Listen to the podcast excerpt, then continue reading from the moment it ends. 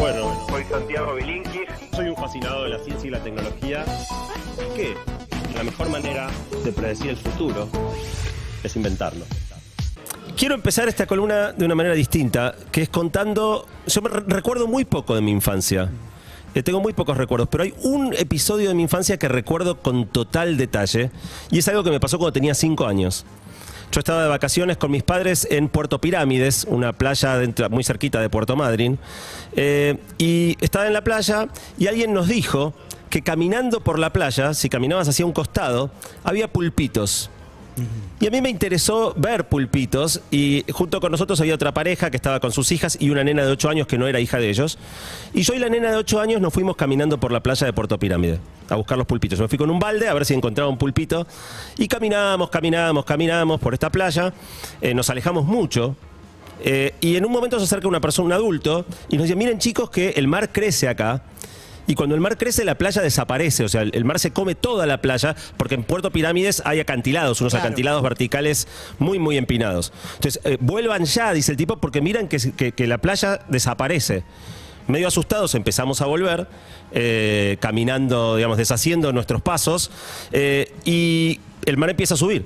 Y empieza a subir, y empieza a subir, hasta que el mar nos acorrala contra las rocas del acantilado.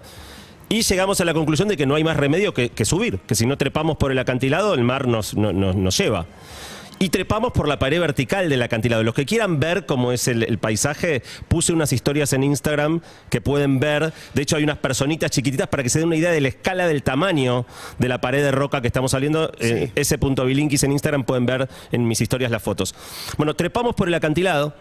Y después el mar ya pegaba contra las rocas, no había manera de, de bajar. Y teníamos que volver, nos habíamos alejado por lo menos un par de kilómetros. Y entonces empezamos a volver caminando por la pared vertical. O sea, por, por, las cornis, por cornisas que tenían las paredes verticales. Yo de nuevo, cinco años, ella ocho. Espe- Eh, espectacular. Nos fuimos a la una del mediodía eh, y llegamos a las ocho y media de la noche. En el medio nos buscaba la prefectura por el mar, la policía por, por tierra, eh, nuestros padres obviamente desesperados. Eh, y bueno, logramos volver por la pared del acantilado, que, el que vea la foto se van a dar cuenta lo, absurdo de la situación. Logramos volver sanos y salvos. Eh, llegamos muertos de frío, porque ya había anochecido y así, digamos, era una playa patagónica, por más que era verano, hacía mucho frío. Yo tenía caracoles clavados en las plantas de los pies, pedazos de caracoles clavados en los pies. eh, pero volvimos sanos y salvos. Y es una historia que yo nunca la conté a nadie. eh, digo, qué sé yo, la sabe mi esposa, mis hijos, mi mamá, obviamente, mis hermanos, pero no es algo que yo conté porque tampoco hubo mucha razón para contarlo. El otro día me invitaron a un almuerzo con toda gente, algunas personas conocía, pero la mayoría de las personas no las conocía. Eh, y me siento al lado de una mujer. Eh, era una mesa grande, o sea, con bastante gente, no daba para una conversa mucho para una conversación uno a uno. Y ella me hace un gesto de que me acerque, me acerco a, a- a- a su, a que me hable bajito. Y me dice, Santiago, ¿vos te perdiste en Puerto Pirámide cuando tenías cinco años? Te te quedás duro. Impresionante. Sí, le digo, me perdí, sí, con una nena de 8 años, me- nos fuimos caminando y digo, pero ¿cómo sabes? Dice, porque era yo. Maravilloso. Bueno, nunca nos habíamos vuelto a encontrar, nunca supimos más nada del otro, porque de nuevo no era la hija de esta pareja de amigos de mis papás. Nos encontramos de casualidad el otro día, nos dio una emoción impresionante, pero quizás lo más lindo de todo es eh, que sus recuerdos eran idénticos a los... Porque viste que hay algo de la- del, del recuerdo infantil que tiene mucho de reconstrucción posterior. Totalmente. No, el recuerdo de los dos, íbamos, eh, viste, nos olvidamos del almuerzo. Chau, todos los que estaban ahí, empezamos a charlar nosotros, eh, co- contándonos lo que cada uno recordaba. Y el recuerdo quizá más impresionante de todos es que no tuvimos miedo. Mirá que caminamos por cornisas a 20, 30 metros de altura sobre el mar que pegaba contra las rocas. Y, yo recordaba no haber tenido miedo. Mira que yo no soy un tipo muy, muy osado. O sea, una de las dudas que yo tenía era, ¿será verdad que no tuve miedo? Ella me dijo, recordaba exactamente lo mismo. Así que fue, fue muy, muy lindo ese reencuentro. Y antes de arrancar de lleno con el contenido, cuento otra historia, pero mucho más cortita y mucho más reciente, que es que el mes pasado pude cumplir un sueño y me fui a estudiar en el MIT, una de las universidades tecnológicas más importantes del mundo. Era un curso de una semana sobre cambio digital. Eh, fue- era muy interesante, una variedad enorme de gente, había muchos sauditas en el curso, eh, bastantes indonesios. De hecho, tengo, no tenía amigos sauditas, ahora tengo y me estuvieron bardeando de lo lindo. Para, para eso, para eso Eh. ¿Qué timing? Y- sí, sí. Y bueno, el curso empezó y era lento. ¿Viste cuando decís lento? Una clase de dos horas era algo que en una charla de TDX Río de la Plata lo decimos en ocho minutos. ¿Viste? Decía, man, aprieten el acelerador. ¿Qué onda? ¿Por qué todo? Digo, no te tomes dos horas para decirme algo que me podés decir en diez minutos. Eh, y me empezó a agarrar como mucha ansiedad. De dale, loco, eh, viste, pensé una semana entera este ritmo, ¿qué, qué onda? Y de repente me cayó la ficha que todo ese tiempo de que el ritmo fuera tan lento era una oportunidad espectacular. Porque yo había decidido no llevar computadora ni, ni usar el celular, o sea, realmente estar ahí presente. La, con la compu y este ritmo lento me hubiera distraído, me hubiera pasado eh, haciendo cualquier otra cosa menos prestando Estabas con atención. una libreta, Me con- llevé una libreta y, un- y un- una lapicera, que me dieron ellos en realidad y del MIT. Y descubrí que en realidad el negocio no era tomar nota de lo que el profesor decía. La cuestión era escuchar lo que el profesor decía, pensar, elaborar, conectar con vivencias mías anteriores, acordarme de anécdotas que eran relevantes para esto que me estoy... Y, tomé notas, 25 páginas de notas en esa semana, muchísimo más interesantes y más ricas que si hubiera estado casi desgrabando literalmente lo que el profesor decía. Y yo soy muy ansioso y para mí fue una, una lección enorme eh, esto de que, de que lento en realidad era mucho mejor y que poder pensar fue quizá el regalo más interesante o la oportunidad más interesante que me brindó ese curso. Eh, ¿Qué tienen en común estas dos historias? Bueno, algo que está en el centro de mi vida y que en realidad es el eje de esta columna en estos 11 años, que es la curiosidad. Eh, yo soy una persona muy curiosa y ya sea buscando pulpitos, viajando al MIT o investigando temas para la columna, el hacerme preguntas todo el tiempo y las ganas de saber cosas nuevas son el motor que me mueve en la vida.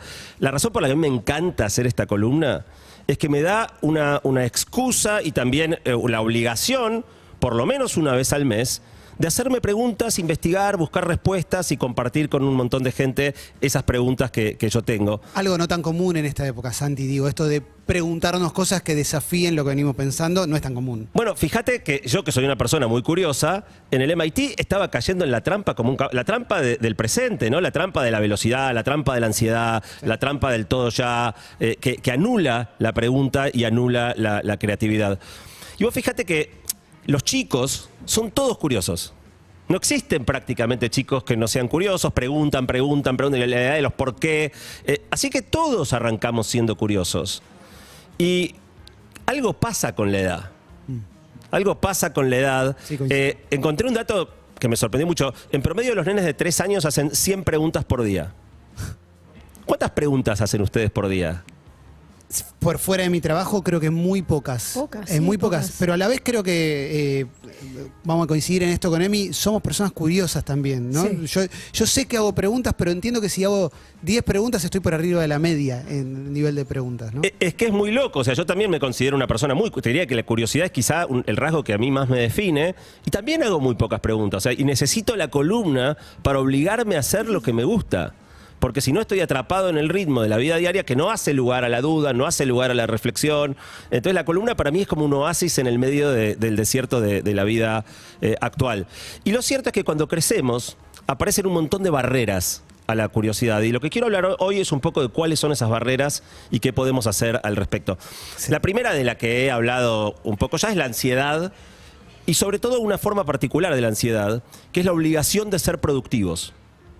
O sea, yo estaba en el MIT y mi primer pensamiento era, pucha, tengo una semana para sacarle mucho jugo a esto, es lento. O sea, yo necesitaba llenar 20, 50 páginas de notas para sentir que le estaba sacando el jugo a un- algo que había sido costoso y, y- que era una oportunidad muy única. Bueno, la, obliga- la obligación de ser productivos nos desconecta de lo lindo del mundo.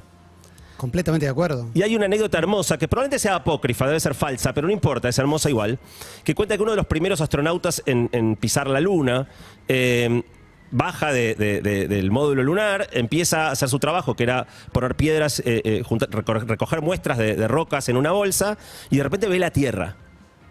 Mira la Tierra desde la Luna, se le inunda el, el- el alma de, de- de- de la grandiosidad de esa imagen y enseguida vuelve en sí mismo y dice, para, dejate de jorobar, no te distraigas, seguí juntando piedras, ¿no? O sea, eh, probablemente no sucedió, pero me parece súper, súper ilustrativa. Sí, pero la contemplación de lo que sea hoy está asociada a la no productividad, a, a- a un ocio negativo inclusive. Totalmente, y, y- y esos tiempos muertos en MIT eran el más productivo de los socios.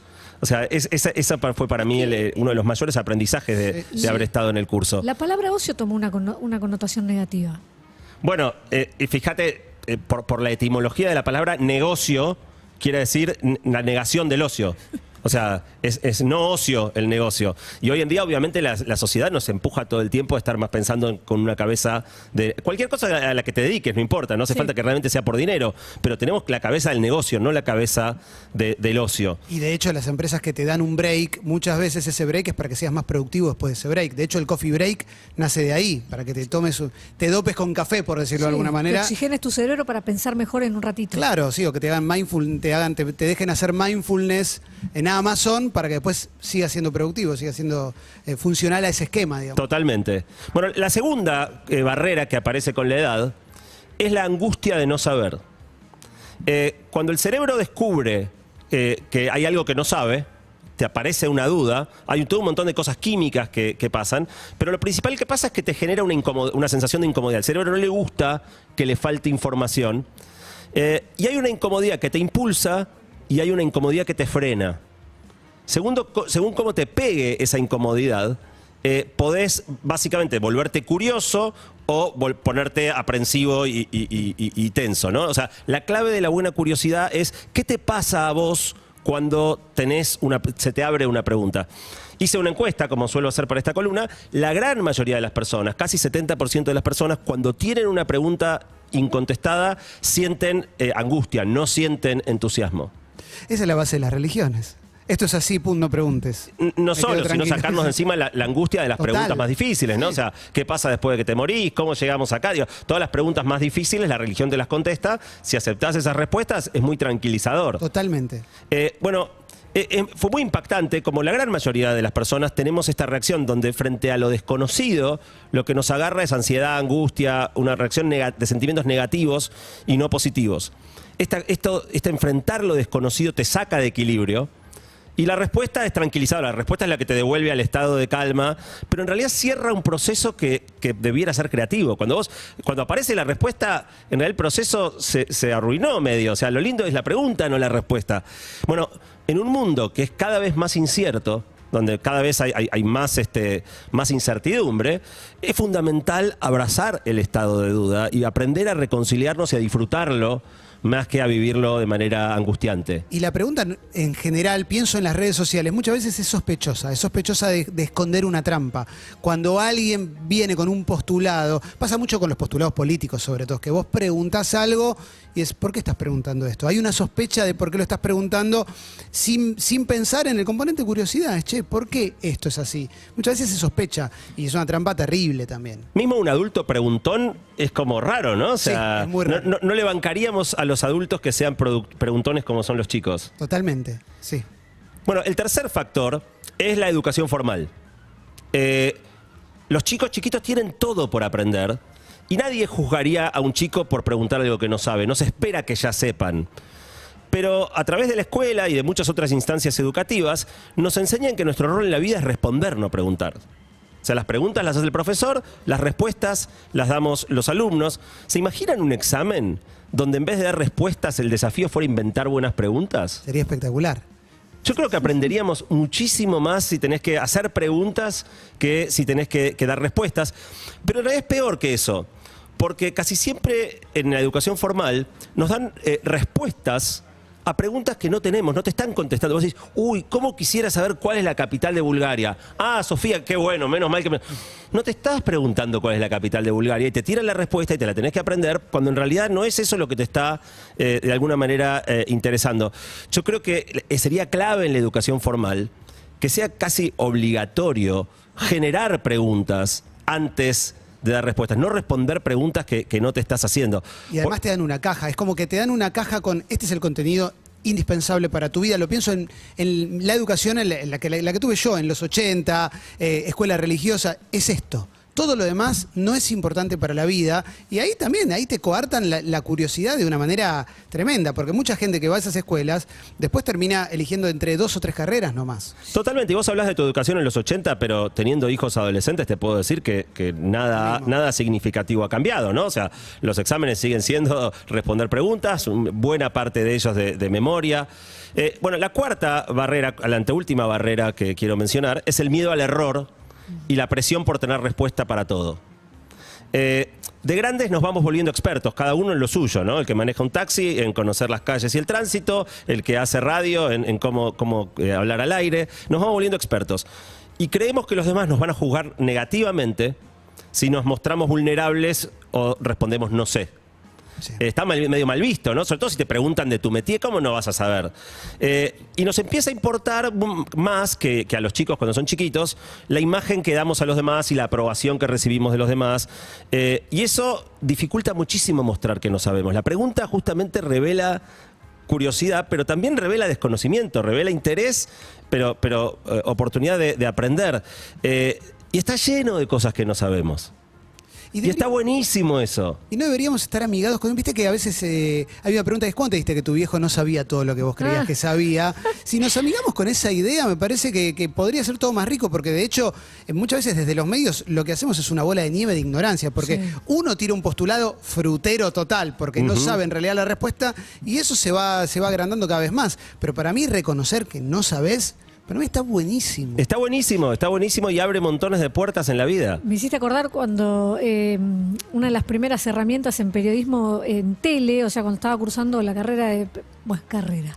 El curso para ser periodista. En la materia tele, una de las cosas que nos dijeron es: ante la duda, siempre la mirada fija a la cámara y afirmar. Aunque no lo sepa. para ser conductor de noticiero. Bueno, pero, pero pará, de verdad, ¿cuántas veces escuchaste a alguien conduciendo, no, no un entrevistado, pero conduciendo o, o dando información decir no sé? No, muy pocas, pero yo lo celebro, nada. pero realmente no es celebrado, o sea, y si lo decís, o si decís, dame dos minutos y lo chequeo, mucha gente lo considera como que no sos buen periodista. Bueno, así como decía antes, abrazar la lentitud, abrazar la calma y abrazar la pregunta, también está buenísimo justamente ir a buscar aquello que desconoces. Salir a transitar terrenos desconocidos, cualquier edad que tengas, está lleno de cosas que nunca hicimos, lleno de experiencias que, nunca vivimos, eh, lleno de personas con las que nunca eh, hablamos. Y la última cosa es que con el paso de los años tendemos a convertirnos en evangelizadores más que en exploradores. Total. Nos vamos llenando de certezas y de convicciones firmes y queremos tener razón. Yo quiero tener razón, estamos discutiendo y yo te voy a rebatir tus argumentos porque la razón la tengo yo. Entramos a una charla para convencer. Sí, de hecho, no discuto más con tal persona porque me gana siempre. Eh, y, y en realidad si te gana siempre tenés una oportunidad espectacular de aprender si, la- si te gana limpio, ¿no? O sea, Claro, si es una persona chicanera, o- ahora si te gana limpio, si tiene excelente argumentación, buena data, genial, charla con el que te gana siempre, Ah, vas a aprender un montón. Entramos a las charlas para, con- para convencer y no para, para aprender, cuando en realidad la duda lleva a la exploración y la certeza lleva al fanatismo. La certeza 100%. eh, digo, te, te- te- te- te cierra todo. Y, y yo pensaba un- como ejercicio, ¿no? Eh, en una charla con cualquier persona que estés, cualquier persona, un compañero de laburo, o lo que sea, eh, hacé preguntas de cosas que nunca hayas charlado con esa persona. Preguntale sobre sus recuerdos, el recuerdo más lindo que tiene, sobre eh, qué cree que es el propósito de la vida. Lo mismo que Coffee Break que decías. Sí. Hacé preguntas que, profundas que nunca harías. Te vas a encontrar un mundo en la gente que tenías al lado que no tenías la menor idea que, que tenía y te vas a, sorprender. Para terminar, en el fondo, yo me doy cuenta que, que- mi meta, con gran parte de lo que hago, y, especialmente con esta columna, nunca la explicité. Que es tratar de, de- Esta columna trata de pasar en limpio 11 años, eh, de decir que yo creo que la vida impulsada por preguntas está mucho mejor que la vida impulsada por certezas y es más linda. La dificultad es aprender a convivir con las preguntas abiertas, bancarse la incertidumbre, bancarse el no saber, bancarse el decir no sé, eh, pero poder mostrar y sacar afuera, como cuando éramos chicos, toda nuestra curiosidad hacia las cosas, hacia las personas, cuestionarnos, preguntarnos eh, y recuperar ese, preguntón que todos tuvimos alguna vez adentro, abrazando lo improductivo, incorporando lo improductivo, entre- digo improductivo muy entre comillas, porque yo creo que esto es tremendamente productivo, ¿no? Cual- entiende, cualquier indagación Sí. y exploración. Pero eh, abrazar lo improductivo, que no es lo mismo que estar eh, al cohete. Eh, y también animarte a mostrar la vulnerabilidad y lo que no sabes y, dejar que te importe, te- ya no te importe tanto tener razón y convencer a los otros, sino vivir experiencias de más aprendizaje. Me encanta, Santi, me encanta porque me parece que es aplicable a, un montón de cuestiones. Me parece que inclusive hasta la discusión política de nuestro país, que, que la, que la noto cada vez más superficial y con menos capacidad de reflexión, me parece que si se, si se parte de preguntas genuinas se puede llegar a puntos mucho más, más de encuentro de lo que nos está pasando hoy, pero aplicado a toda la vida me parece que, que es espectacular. Estoy seguro que si más personas tuvieran dudas y menos personas tuvieran certezas, todos la pasaríamos mejor y, el mundo mejoraría un montón. Eh, voy a recomendar esta columna, obviamente en Spotify la subís. Siempre Sí, sí, la- los 11 años de columnas están todos en Spotify. Ahora descubrí TikTok.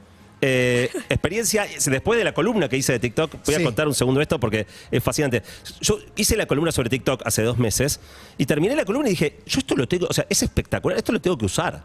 Y yo nunca había usado TikTok, pero por las mismas razones que había contado al aire, digo, no necesitas tener seguidores, yo no tenía seguidores porque no usaba. Subí un corte, de un cortecito de una entrevista que me habían hecho hace dos años, va 3.3 millones de reproducciones ¿Y cuántos seguidores tenés? medio millón de me gusta. O sea, nunca en ninguna red en la que estoy, digo, en, en Twitter estoy hace 14 años, en Facebook estoy hace 11, en Instagram estoy hace 8. Nunca en mi vida había tenido un impacto como el impacto que tuve, que encima fue con algo piola, hablando de los exámenes de memoria y cómo los exámenes de memoria en realidad eh, coartan la creatividad de los chicos. Tal vez tuve suerte porque no lo planifiqué, pero justo hice la eh, hablé de los exámenes de memoria en un momento donde los chicos y las chicas están dando exámenes, no sé cuál fue la carambola. Ahora, nunca en mi vida tuve la audiencia que tuve con este contenido, o sea que realmente estoy cada vez más convencido de lo peligroso, pero a la vez lo fascinante y lo potente que, que es TikTok. Y dejo una última cosa para los que quieran ver la foto del reencuentro con Sí. mi amiga de la mon- de- de- del acantilado. Subí ahora una historia a Instagram también de- del día ese del reencuentro eh, con, con- con esta chica que, que nos encontramos después de tantos, tantos años y, y- y nos- nos- nos volvimos a la infancia por un ratito. Me vuelvo loco. Gracias, Santi, estuvo buenísima. Un gustazo.